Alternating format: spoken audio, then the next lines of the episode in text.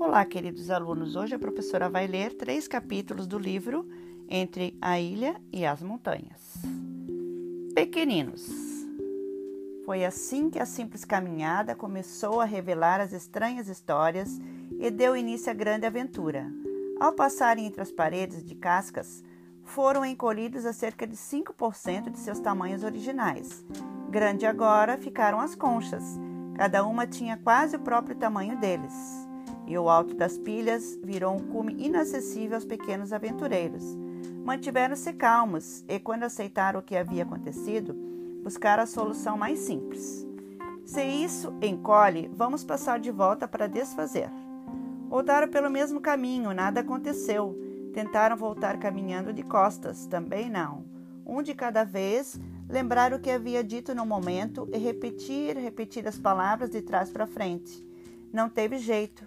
Ficou difícil manter a calma, pois voltar para casa e reencontrar a correção com esse tamanho seria apavorante. Não podemos passar por aquelas formigas assim. Eu pisei em algumas, disse Steve sem esconder o medo.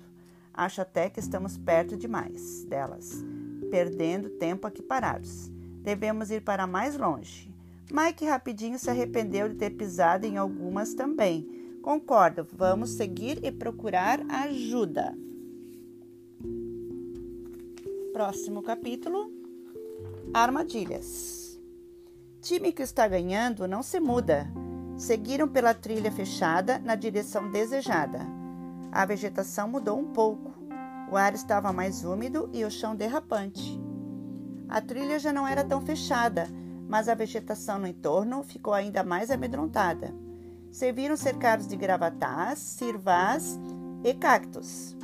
Pelo menos o carreiro estava aberto. A descida se intensificou, exigindo mais equilíbrio e cautela.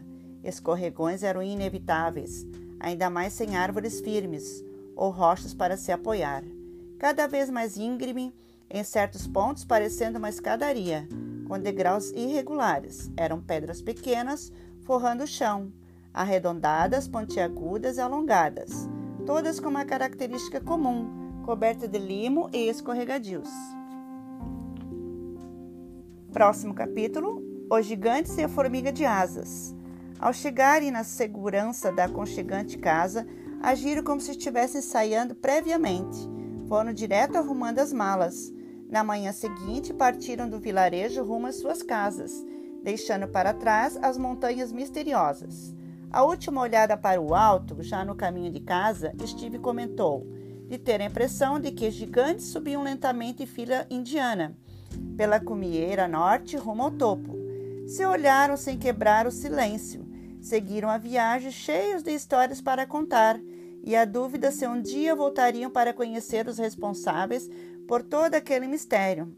Dez dias depois, um grande incêndio ardeu nas belas montanhas da região. Aquela imponente que vestia nuvens como chapéu, desta vez usava um véu branco, cobrindo sua face mais admirada. A única evolução observada era o avanço das chamas, cobrindo uma área cada vez maior. Os prováveis responsáveis pelo início do fogo, humanos irresponsáveis, fugiam desesperados em todas as direções, por trilhas ou até mesmo se embrenhando mata abaixo, tentando se afastar da fumaça e do calor das chamas. Dizem que alguns ficaram dias perdidos na mata, de tão desorientados. As bruxas assistiam de sua ilha distante impressionadas com a magnitude da cena. Enquanto os covardes desciam, os gigantes continuaram sua escalaminhada, pisando e batendo com ramos de folhas verdes sobre a vegetação rasteira, tentando abafar o fogo que consumia seu quintal.